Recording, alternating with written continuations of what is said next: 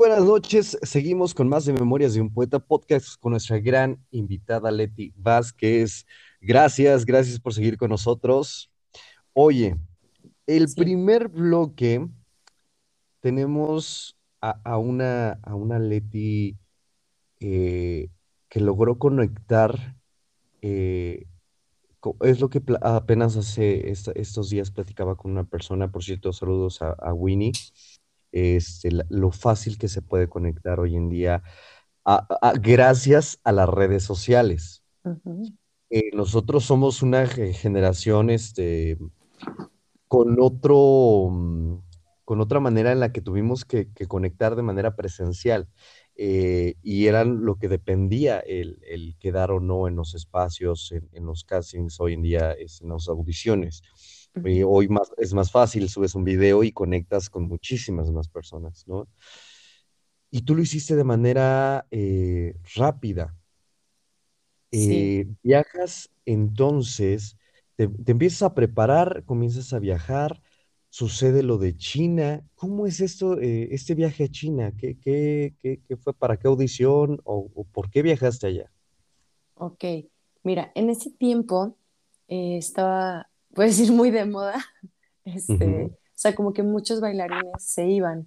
Bueno, ujú, desde antes, o sea, desde que, pues sí, yo creo, o sea, yo me fui, híjole, hace como seis años. Y eh, seis años atrás, o sea, como dos años antes, ya estaba como que esta onda de que hacían castings y se iban a bailar a China.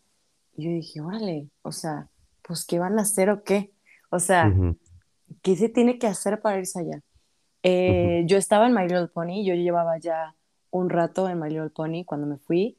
Eh, llevábamos, creo que, si no me equivoco, no me acuerdo muy bien, soy malísima para las fechas. Eh, como un año y medio, casi dos años, yo creo, de, de temporada de My Little Pony.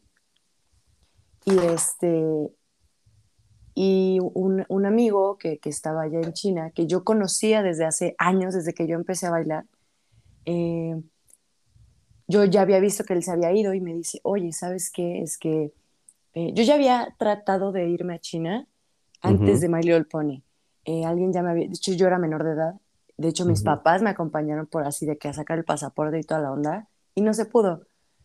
Lo que se hacía era grabar un video y, este, y entonces los clubs nocturnos de China te contratan y das shows, básicamente. O sea, vas a bailar y das show. Ok, Y en donde, cuando yo estaba allá, bailaba con artistas nacionales, o sea, con artistas chinos, con cantantes chinos, ujú, y, eh, y bailábamos, es, como que cada club tenía su cantante o dos, tres cantantes, y bailábamos con ellos, y bailábamos solos también, como que había varios bloques durante la noche. Ok. Y, y así, o sea, me invita mi amigo y me dice, ¿sabes qué? ¿Te quieres venir? Sí. Y me dice, ok, tienes dos semanas para sacar todo. Y yo, ¿qué? ¿Cómo? Sí, espérate. Ajá, espérame, déjame lo razono. Y Ajá. me dice, es que urge la chava. Me dijo, es más, no me tienes que mandar ni foto. O sea, ya estás. O sea, tú ya estás, yo ya les dije que tú. O sea, de verdad nada me estoy esperando que tú digas que sí. Y le dije, o sea, sí, ok, pero déjame platicarlo con mi mamá. O sea, déjame, o sea, estoy trabajando bajo contrato, o sea, ¿sabes? O sea, no es tan fácil, No espérame. es tan fácil. Ajá. Y el productor Armando Reyes, hermoso, precioso, lo quiero muchísimo. Eh, hablé con él y le dije, oye, mira, pues está pasando esto, me, me, me dieron esta oportunidad y me dijo, ¿de qué me hablas? Vete, cuentas con mi bendición. Y dijo, sí, o sea, porque obviamente pues yo le dije, oye, pues yo sé que estamos bajo un contrato, el contrato dice esto, bla, bla. Y me dijo, Leti, o sea, es una oportunidad enorme en tu carrera personalmente. Me dijo, vete, es increíble y te apoyo. Es más, me dijo, si tienes problemas, yo te paso contactos. O sea, hermoso, precioso, te mando saludos. Eh, y, ahí, y ahí es cuando me voy a China. Y llegué y te digo que bailamos en, en club noctu- nocturnos, ¿Y, y China, cuánto tiempo estuviste allá? medio año. Medio año. Sí, Wow. sí, Eres sí, una mujer arriesgada por lo que estamos este, escuchando. Miedo, ahora sí que miedo al éxito no ha sucedido. Mira, eh, hace rato te decía, miedo sí me da, claro que sí, pero también obviamente pienso siempre como en, al rato que no lo hiciste, vas a pensar como, ¿por qué no lo hice, no? Entonces la frase de, si te da miedo, pues hazlo con miedo, creo que es una gran frase porque sí, o sea, me ha dado miedo muchas cosas, pero, pero me arriesgo y digo, mira, ¿qué, qué puede pasar? Que te digan que no o que no funcione, pues ni modo, al siguiente nivel, ¿no? O sea, creo que, creo que eso siempre me ha motivado. Eh, hoy en día, ¿qué proyectos recientes te podemos eh, buscar en el sentido de profesional? Hoy, ¿qué estás haciendo en, en tu carrera? Eh, ahorita tenemos muy poco tiempo de haber estrenado con Tycoon, con Tycoon Go. Se llama Nick Jr. Live. Es un show de, de Nickelodeon. Lo estrenamos en Uruguay. Tiene, lo estrenamos en ay, hace dos meses. Eh, y pues sí, está, está bebé. El proyecto apenas, apenas lo estrenamos y en eso ando, en eso ando. Este, por ahora estamos haciendo giras internacionales Wow. y el año, el año que viene tal vez ya, ya vienen las, las funciones nacionales y, y el, y el estreno aquí en la Ciudad de México, porque no, no, no lo estrenamos acá. Ok, esto para cerrar un poquito la parte em, profesional y este crecimiento que has tenido y sobre todo darle pauta a una, a un tema en este podcast que siempre nos ha encantado, justo esta, apenas a- ayer, que hoy estamos a domingo, el viernes este, mm, 23 de septiembre, eh, por cierto, están invitadísimos a la gente que nos escuche todavía esta semana puede ir a ver Indecente, una maravillosa pieza, fuerte, cruda, eh, con tintes este, de la comunidad, eh, muy, be- muy bella obra. Eh, me, toqué, me, topo- me topé a Majo, a Majo Pérez y nos hablaba un poquito de, de toda esta experiencia de haber estado ahí en este espacio. Me dice, es que la parte filosófica, esa es la que a veces te- nos cuestionamos tanto y a veces nos olvidamos. En este tenor, me encantaría conocer tu parte filosófica, eso que, que te construye, esas ideas, ese, eh, ese mar eh, que apaciguas a veces con, con, con tu ser. Y con este término, te voy a dar una serie de términos y me encantaría conocerlos a través de ti. El primero sería la disciplina. ¿Qué significa para ti la disciplina? Híjole, creo que en esta cuestión del arte, creo que es bien, bien importante. O sea, yo creo que si tú no tienes una disciplina, mm, o sea, no hay nada. Creo que la constancia y la disciplina es, yo creo que lo más importante y lo que jamás, a mí en lo personal, jamás se me olvidó. A veces soy una persona que, que le gusta hacer tantas cosas que a veces no las termina, ¿sabes? O sea, de que ya está empezando algo y entonces otra cosa ya me llamó y ahora me meto y ahora va otro. Y entonces, al principio me iba a pasar eso, o me, me quería pasar, ¿no? Cuando, cuando empecé a bailar, como que quería hacer todo o me quería comer al mundo en una mordida. Y entonces me di cuenta y mi mamá siempre ahí de, a ver, no, primero una cosa, luego la otra. Y creo que la disciplina fue una gran, una gran, gran palabra que, que jamás mi mamá me dejó olvidar. eh, de, de o sea, porque es lo que te decía, ella me dijo, ok, ¿te quieres dedicar a esto? Va, no es fácil. Y siempre voy a recordar que me dijo, sí, pero no, no quiero que seas una más. O sea, quiero pues que te destaques, que seas original, que seas tú. Entonces, siempre era de, párate, ya te toca clases, así, o sea, así súper disciplinada. Fomentando la disciplina en la Sí, mamá. Saludos, señora. sí, Oye, seguro lo va a escuchar. oye, la danza no puede faltar. Porque muchas veces decimos, ah, es que soy bailarina. Pero ¿qué significa ser bailarina para ti? Híjole, yo creo que la danza es muy importante, es muy importante y me, y me cambió la vida. Para mí significa poder expresar lo que a veces no puedes expresar con palabras. Eh, me hace conectar, me hace olvidar. Me ha pasado que he estado triste y bailo y lo suelto, mm, enojada. O sea, creo que para mí la danza significa tener un plus más en tu vida que te ayuda a desahogarte y también a ser feliz, ¿sabes? Porque también cuando estás feliz bailas. O sea, creo que el baile y la actuación también, o sea, te, te hacen desprenderte de, tal vez de ti mismo para poder ser alguien más en cuestión de la actuación y poder experimentar más sentimientos eh, eh, o encontrar más cosas que tal vez tú no sabías que, que podías hacer. O sea, el experimentar con tu cuerpo, híjole, se me hace algo bien, bien padre. Y expresar. Teatro. Sí, te- oh, es que es bien, bien interesante lo que te hace sentir el teatro, ¿no? Tanto como imponer, eh, como nostalgia. A mí me pasa mucho que yo soy súper sentimental Y, perdón, la verdad es que cada que, que, que me subo a un escenario o veo un teatro, híjole, te envuelve tan padre.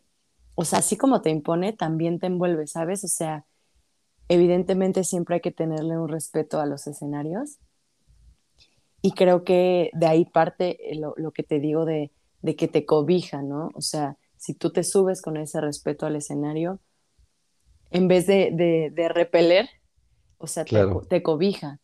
Y entonces el teatro también me cambió la vida. Es lo que te decía, que, que cada que, que me pasaba algo nuevo en mi vida, eh, me cambiaba de verdad la vida. O sea, cuando empecé la danza, cuando empecé a hacer teatro, cuando pensé que ya mi vida estaba feliz, como que incursionaba en otra cosa y entonces ahí se abrían más puertas y me daba cuenta que podía ser aún más feliz, ¿no? O sea, que había mucho más cosas por aprender y eso me Y es, pasó en el teatro.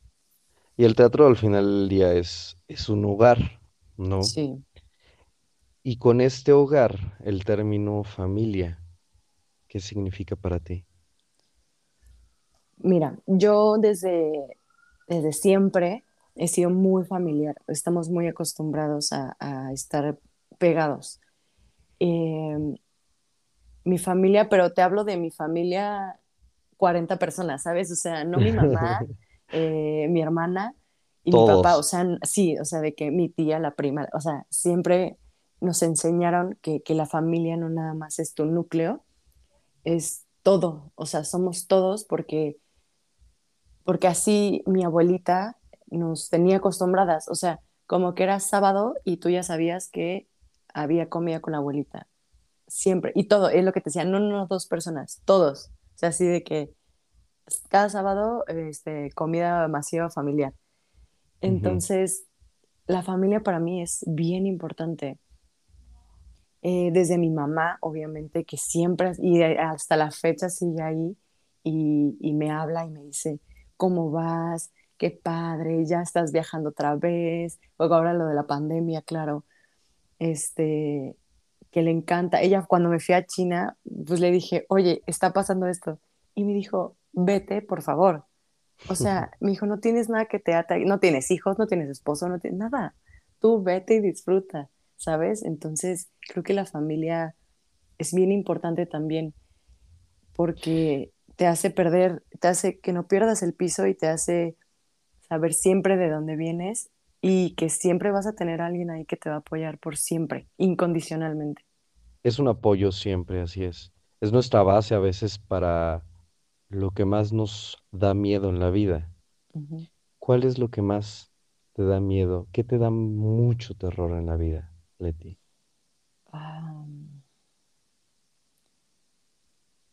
Yo creo que lo que me da más miedo es no, no hacer las cosas por miedo, básicamente. O sea, como arrepentirme, pues, o sea, ¿sabes? De, de voltear atrás y decir, híjole, es que no lo hice, es que ya no puedo, o eso creo que me da mucho miedo, no poder realizar cosas por el miedo que me dio en el momento. Por eso te mencionaba hace rato que, que trato, trato de, de, de, de hacer las cosas aunque, aunque me dé miedo, aunque tal vez estén mil cosas en contra, eh, tratar de buscar una cosa a favor para, para apoyarme de eso. Entonces yo creo que eso es lo que más me da miedo, no, no aventarme a hacer las cosas o ver que no lo hice. Eh, todos manejamos un deseo, obviamente, de- dentro de nosotros. ¿Cuál es el tuyo? ¿Qué es lo que más deseas en esta vida, que profesionalmente, emocionalmente, que digas, ¿sabes qué? Híjole, si todo esto va encaminado es por este objetivo. Mira, yo creo que profesionalmente no te podría decir como eh, si hago este proyecto, ahí va a ser la cima de mi carrera. La verdad es que no. No porque no exista algún proyecto que yo quisiera trabajar o que me encantaría. No, sí lo hay. Pero creo que profesionalmente lo que, lo que más me gustaría o lo que más me gusta de todo lo que he hecho es como, mm, no sé cómo explicarlo, como que yo sea feliz, ¿sabes? O sea, que yo esté conforme o que esté con lo que esté haciendo, ¿sabes? En ese momento, o sea, sea un proyecto grande o sea un proyecto pequeño, pero que a mí me llene, creo que eso es la realización o el deseo que tengo. O sea, que siempre, siempre, siempre me haga feliz lo que haga, sea lo que esté haciendo, ¿sabes? O sea, no, no porque sea un proyecto, el proyecto que sea, pero que me llene a mí y que, y que yo esté feliz. Creo que eso es mi deseo, que siempre disfrute lo que esté haciendo y, y que siempre me dé nervios subirme a un escenario, sea el que sea.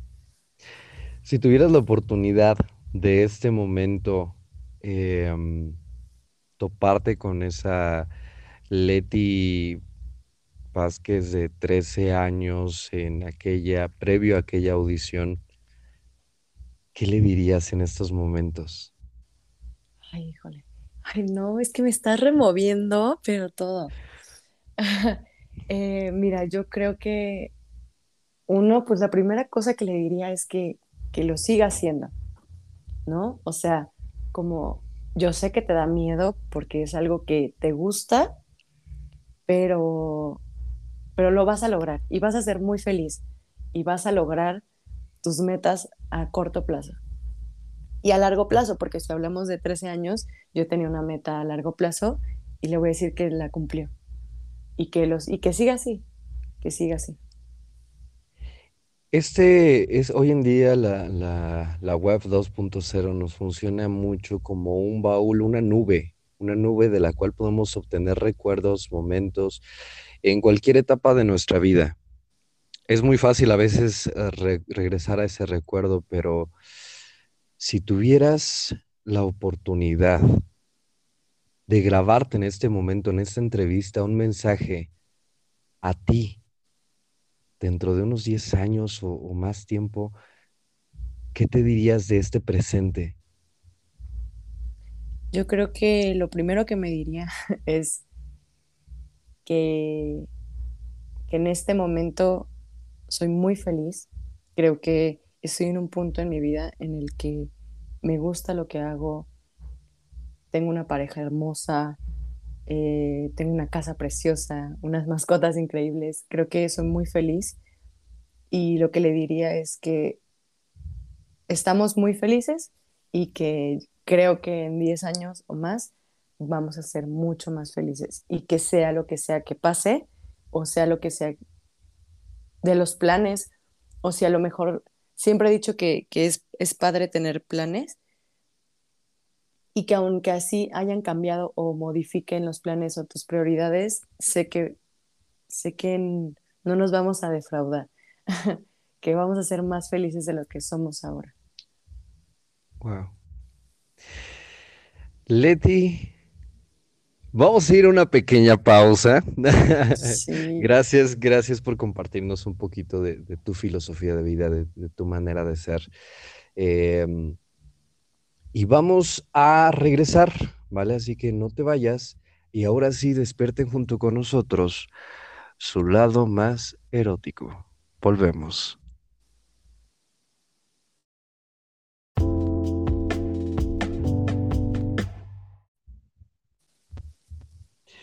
Muy buenas noches, regresamos con más de Memorias de un Poeta Podcast y en este momento comienza la parte más erótica de este espacio dentro de el arte, dentro de la filosofía, dentro de nuestra invitada.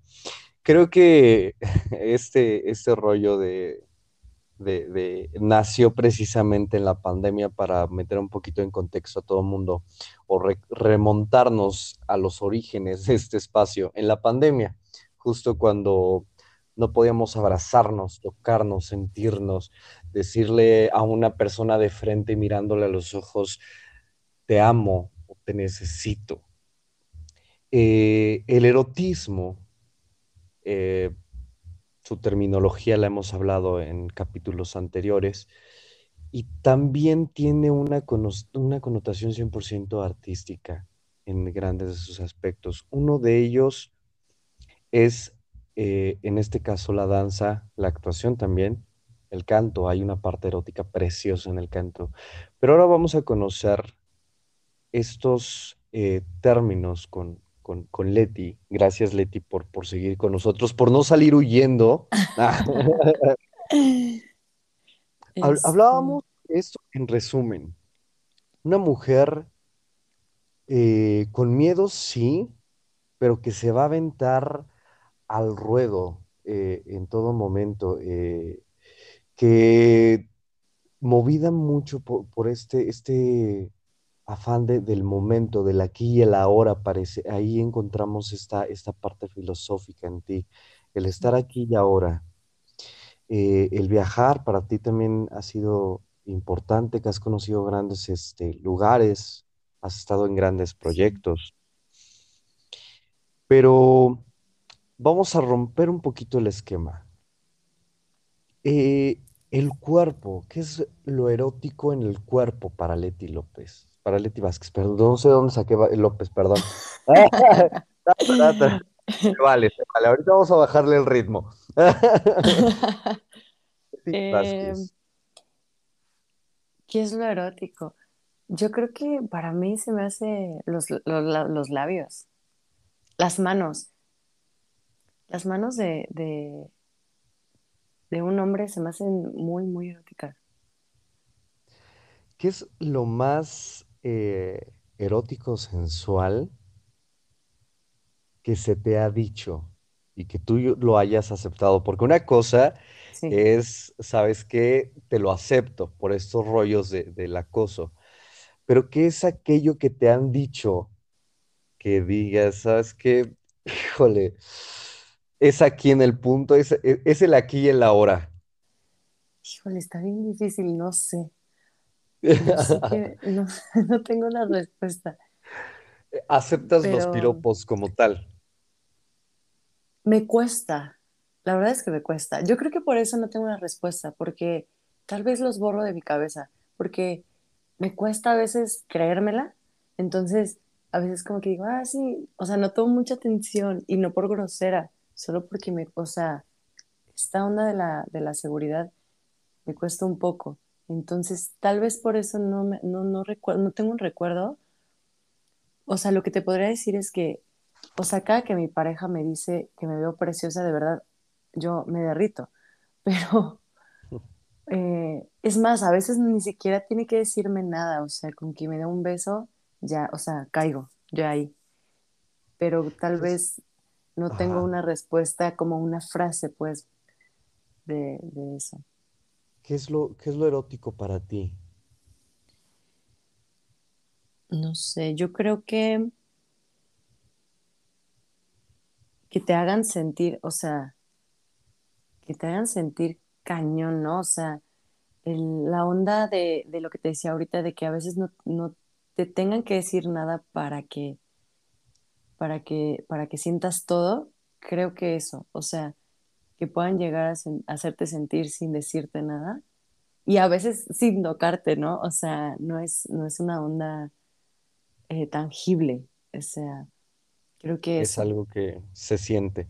Dentro de lo erótico, eh, de este lado no solamente es lo sensual, hay gente que conoce lo sensual a través de lo pervertido, de lo fuerte, de lo intenso, de lo obsesivo, de, de- de- del odio. Inclusive hoy en día hay gente que pueda, pueda sucederle eso. Pero eh, en esta quinta temporada, el erotismo no es solamente el objetivo, sino en este caso, a ti, ¿qué es lo que te obsesiona? ¿Qué es aquello? Puede ser desde algo sencillo hasta algo bastante complejo.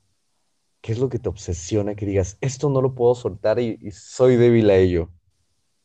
híjole, pues, pues yo creo que a lo que me dedico, o sea, yo creo que la danza me ha pasado en ocasiones que, y seguramente también te ha pasado a ti, o sea, porque tal vez puedo generalizar un poco por historias de amigos que, que también me, me han dicho, eh, que llega en algún momento que dices, ¿seré bueno para esto? O sea, ¿de verdad está valiendo la pena? Y querer tirar la toalla y, y decir, no, mira, mejor me meto a una oficina, yo enfrente a una computadora y ándale pues, ¿no? Sería mucho más fácil.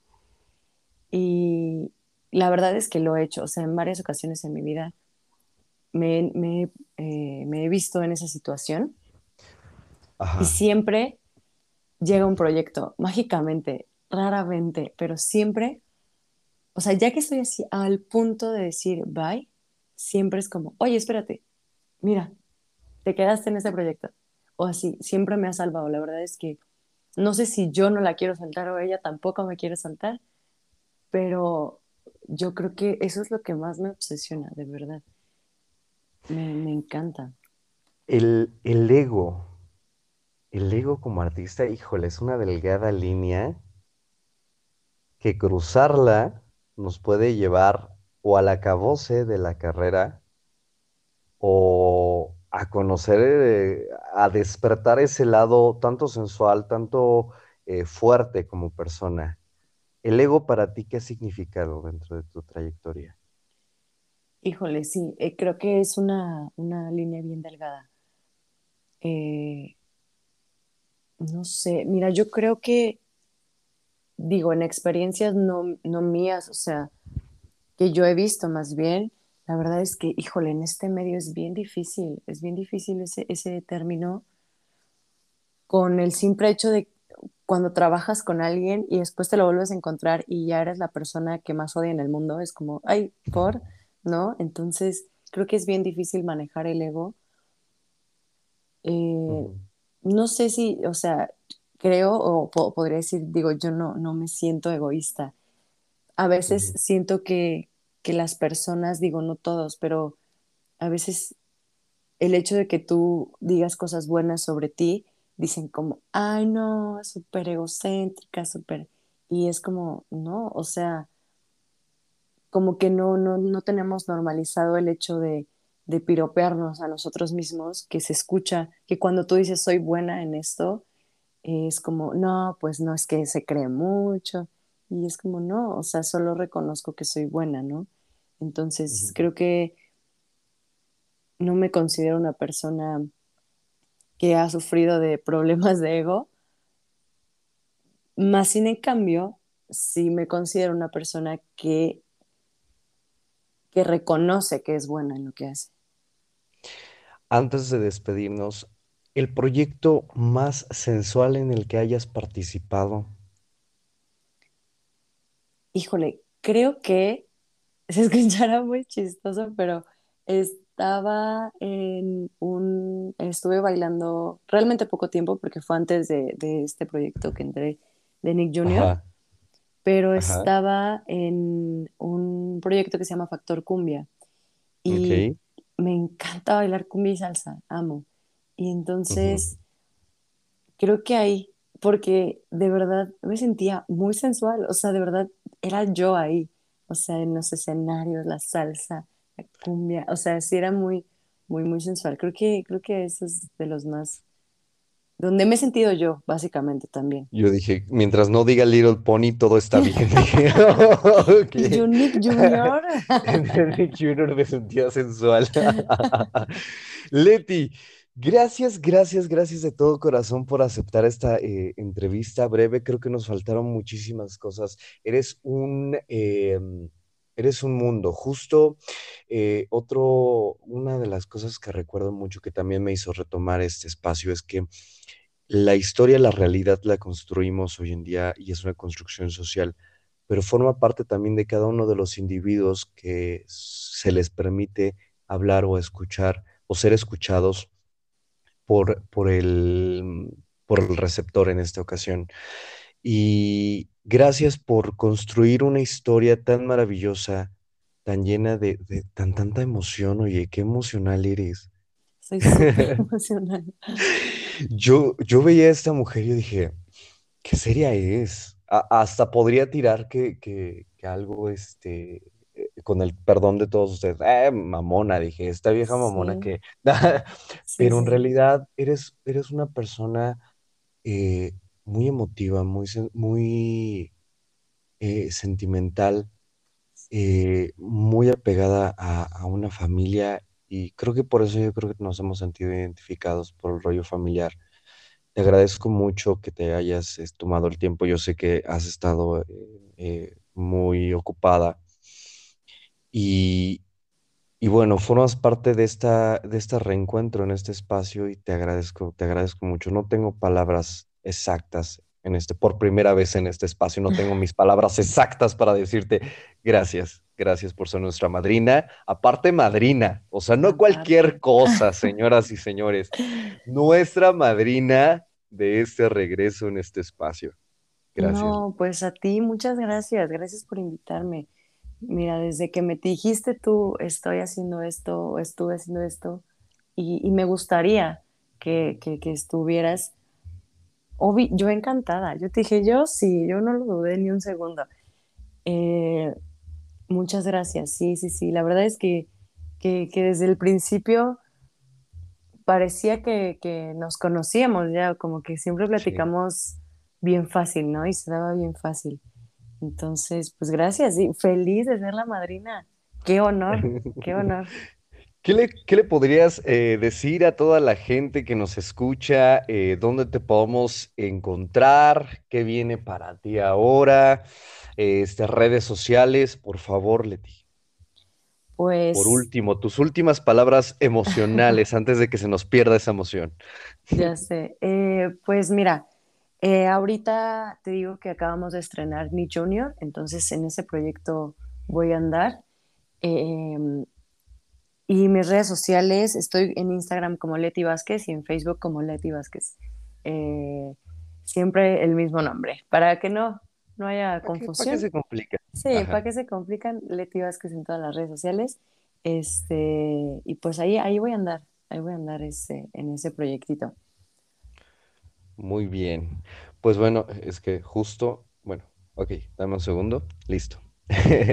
Este, mm, Leti, muchísimas, muchísimas gracias por, eh, por, este, por estar en este espacio. Gracias a toda la gente que nos escucha desde, justo ah, me acabo de meter también en la aplicación. Este, tenemos, antes teníamos 30 países, estamos llegando a los 40 países que nos están escuchando. Yo no me había percatado de eso y me llena muchísima de emoción, muchísima emoción.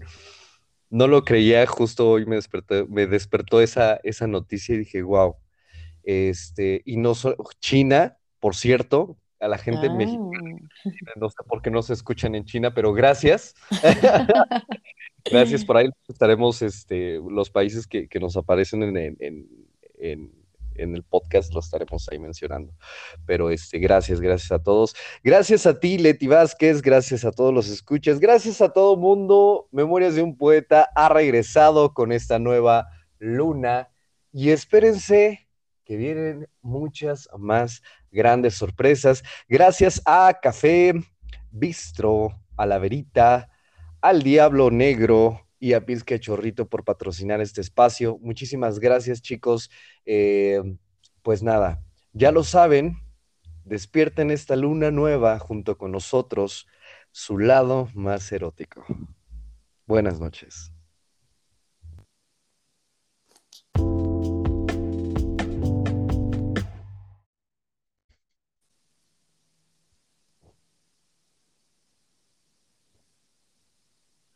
Muy buenas noches, bienvenidos a Memorias de un Poeta Podcast.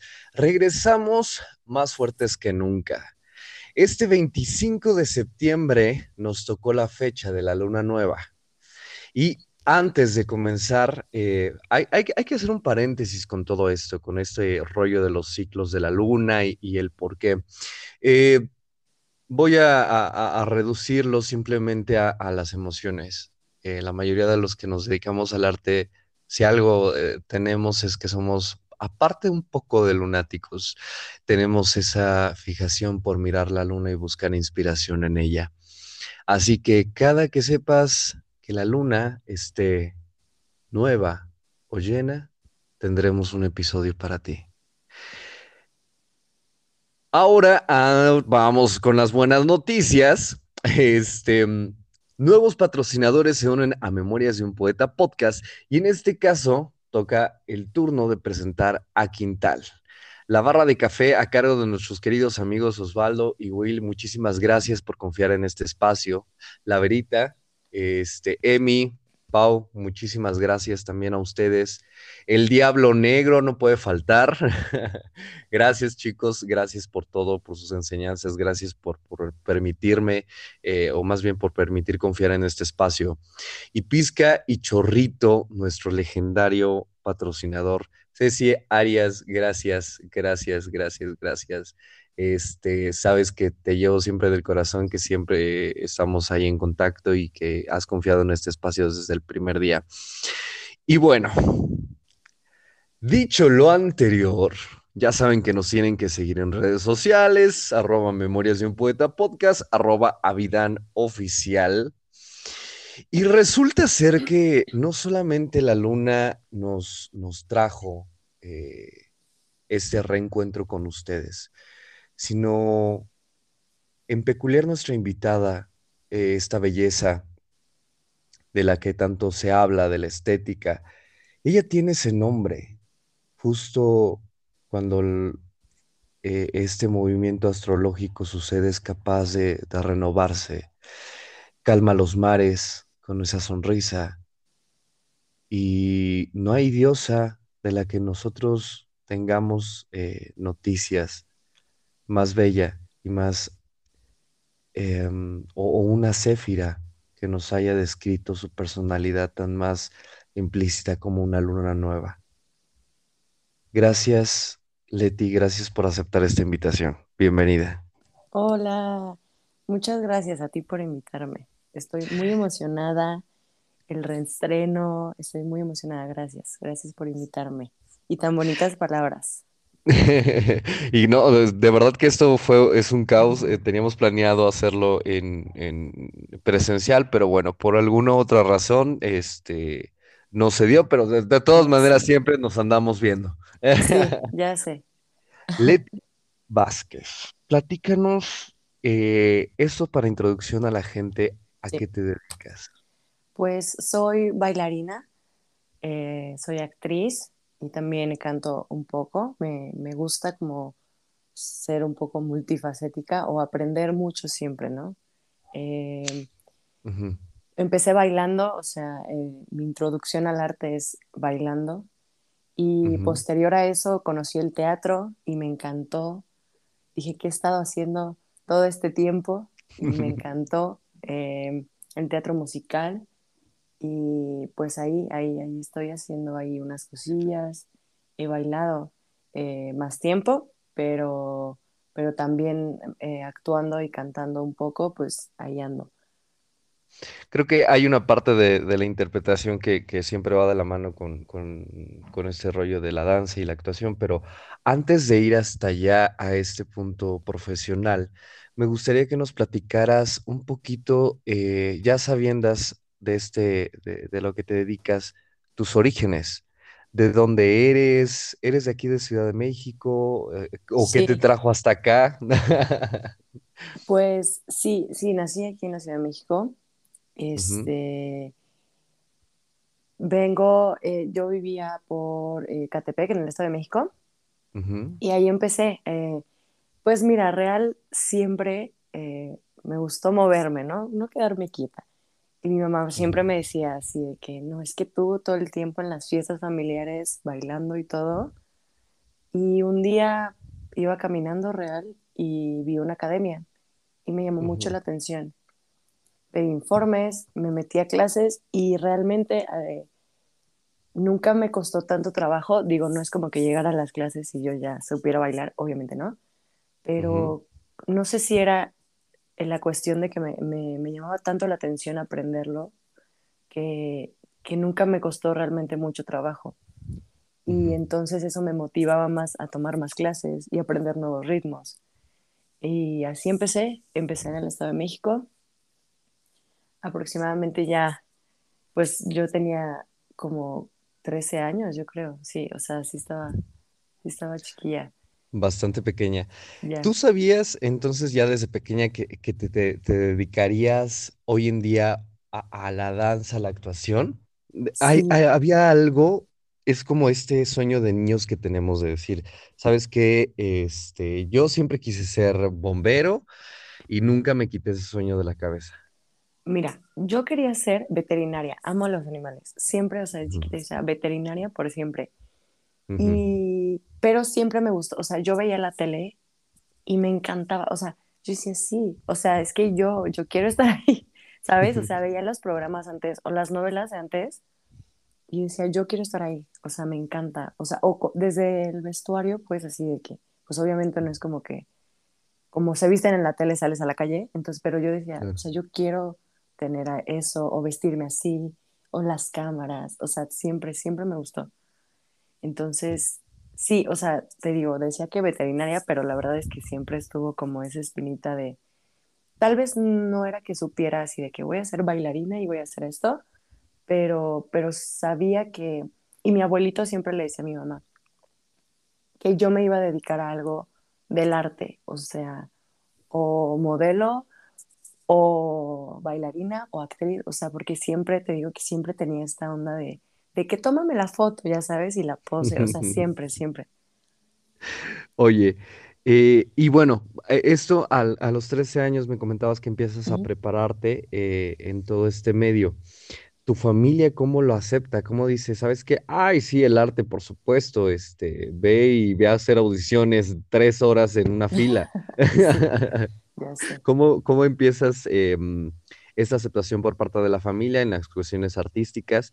Pero sobre todo, ¿cómo empiezas a hacer estas bases para ese futuro? Mira, eh, la verdad es que corrí con mucha suerte, o sea, mi mamá todo el tiempo me apoyó. Eh, desde que, desde que encontré la primera academia, este, me apoyó y me dijo, órale, o sea, pues yo, yo te, te pago las clases y pues obviamente ahí era como un, ah, un plus, un hobby, ir a las clases y como que si tenía tiempo en la tarde, lo hacía o iba más tiempo, o sea, siempre tomaba como una clase de ley pero pues ya si tenía más tiempo, tomaba más clases. Y mi mamá todo el tiempo, o sea, era la que me decía, ya, ya se te va a hacer tarde. O sea, siempre la verdad es que me apoyó muchísimo. Y posterior a eso, cuando me empieza a gustar muchísimo, o sea, yo dije, esto, o sea, de aquí soy. Eh, le digo a mi mamá, yo estaba terminando la secundaria, creo, no me acuerdo, creo que sí, es, o en segunda secundaria. Y, y le dije, ¿sabes qué? O sea, esto me gusta. Ah, y aparte había entrado como a un concurso de televisión eh, de- hace mucho tiempo que se llamaba TV de Noche. Y entonces, pues los ensayos eran muy, muy, muy este, demandantes. O sea, era de, de terminar muy tarde.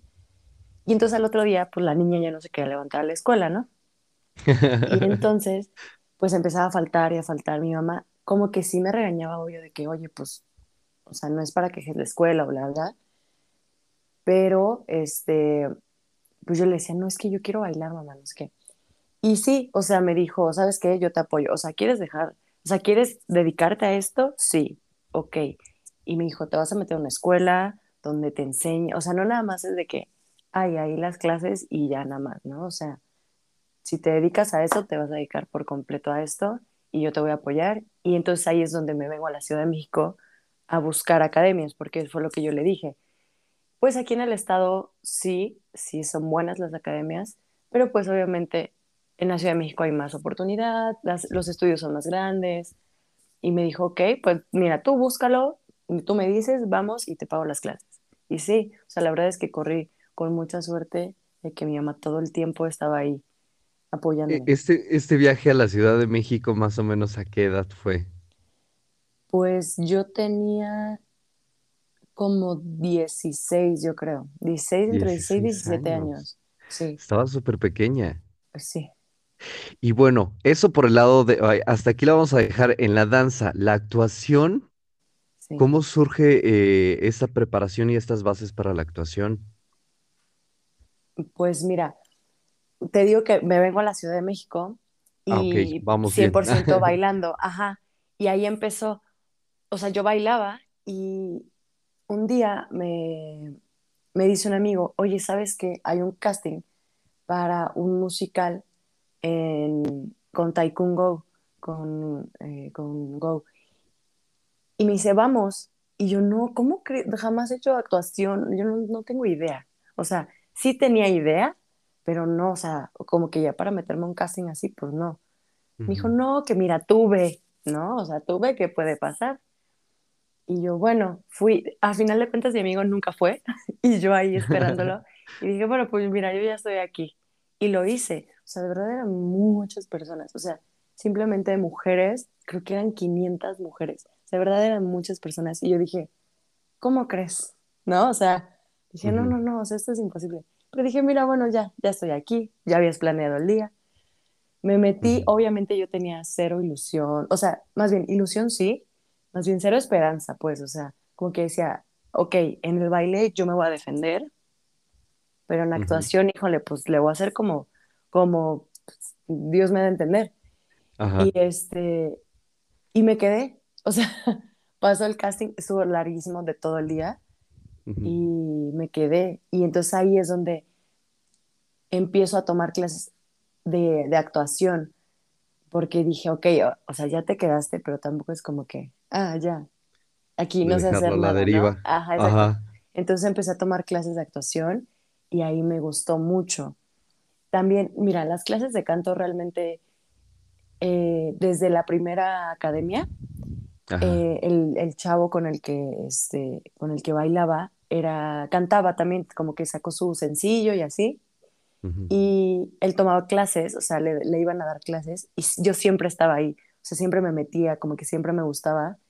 Entonces como que tomaba clases de ahí, desde ahí. Una forma auditiva ahí, es Sí, de sí, sí. oyente. Sí, como que me metía y yo ahí lo escuchaba, lo que le decía y, o sea, siempre. Y entonces como que desde ahí tuve la introducción al canto. Eh, y ya después cuando empiezo a actuar y me dicen, pues sabes qué, pues es un musical, ¿no? Eh, ¿Qué pues también empiezo, My Little Pony, Equestria Girl, Ok. ajá. Oh.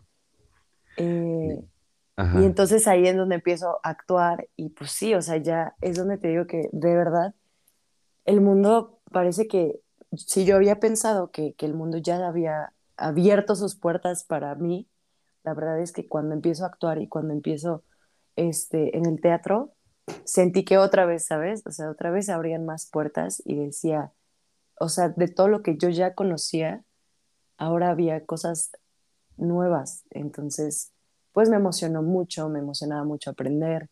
O sea, en general me gusta mucho aprender ¿Qué, qué edad tenías en esa etapa de, de Little Pony en, en, con este Mm, Go? tenía 20 veinte sí, como 20 años, 20 21 años. Iniciaste súper pequeñita a, a- a Sí, todo este medio. Wow. sí, la verdad es que sí, o sea, obviamente, sabes, los castings son, hijo, o sea, de ahí empecé, o sea, había hecho castings de baile y, y nada más.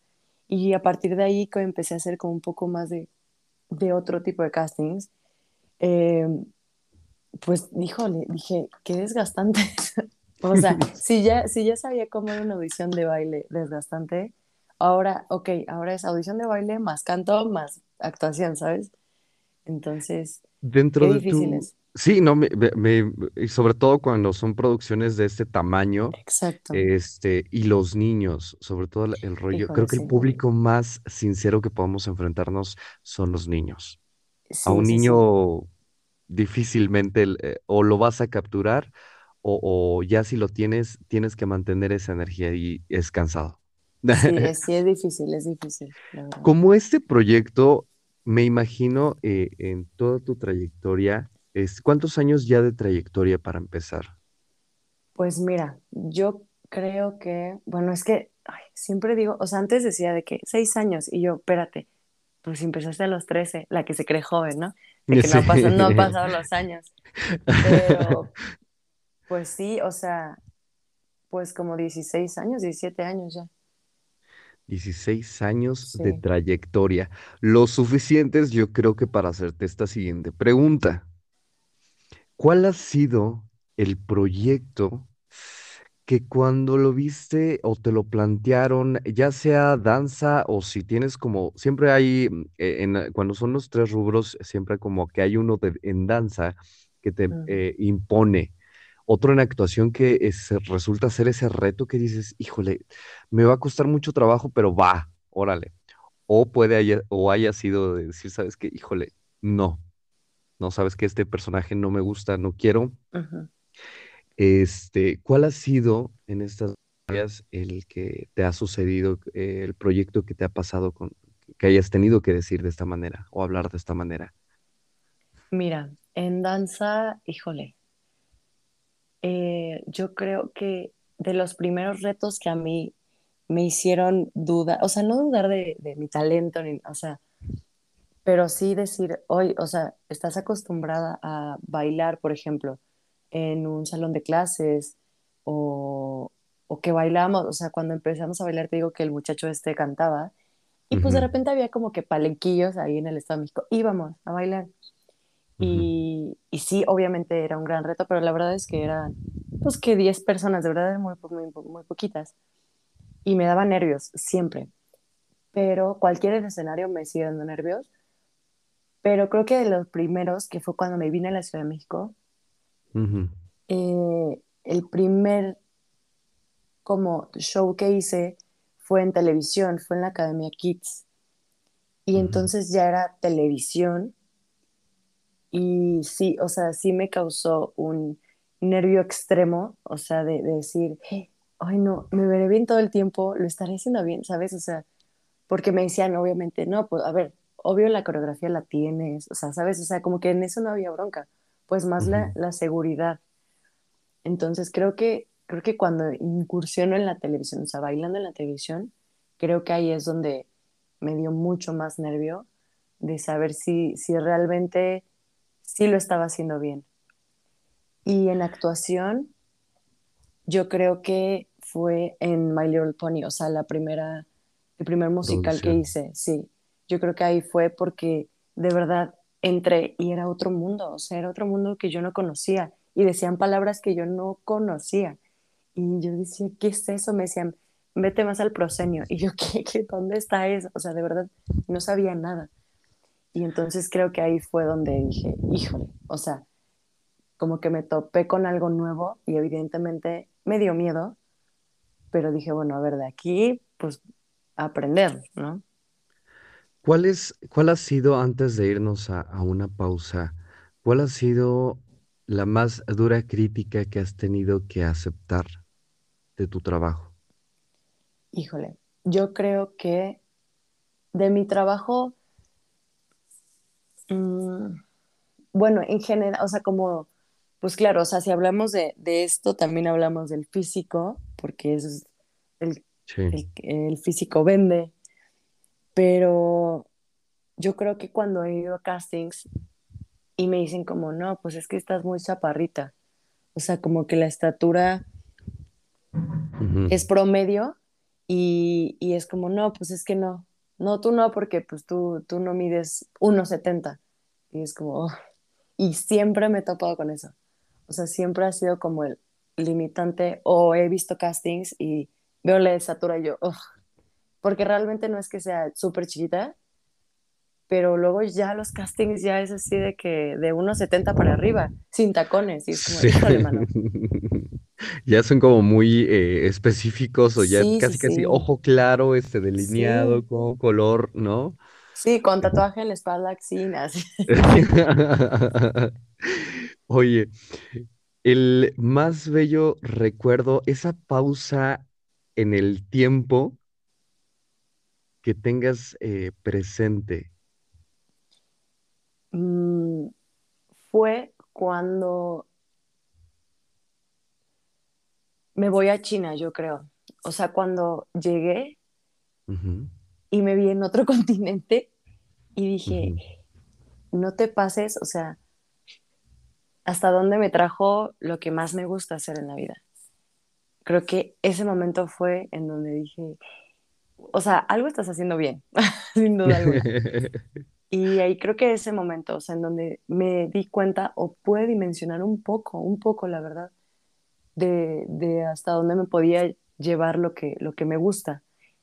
Y con el esfuerzo que claramente había hecho, ¿no? O sea, que me había costado el tomar clases, el, el levantarte temprano, el dormir tarde, el hacer castings, ¿sabes? Y dije, wow, creo que esto va por buen camino. Antes, ahora sí, antes, antes de irnos a pausa, no, no no nos podemos ir de este primer bloque sin hacerte esta pregunta, porque va muy de la mano con lo que vamos a comenzar en el segundo bloque. Eh, ¿cuál es ese recuerdo, ya sea artístico, familiar, emocional, que tengas de, de niña? Ok. O sea, cuando yo ya estaba bailando, Claro. mira, Eh, ya sea bailando o previo, o sea, desde ajá, pequeña. ¿Cuál es cuando te dicen, sabes qué? Un primer recuerdo de niña, ¿qué es lo primerito que te viene a la mente, el mejor? el mejor recuerdo, ay, ya hasta quiero llorar. El mejor recuerdo que, que, re- que recuerdo, evidentemente, este, fue cuando la primera vez que salí en televisión, eh, evidentemente mi familia es, es un amor. Y siempre es como, en donde salgas me avisas y yo te veo, ¿no? O sea, de verdad.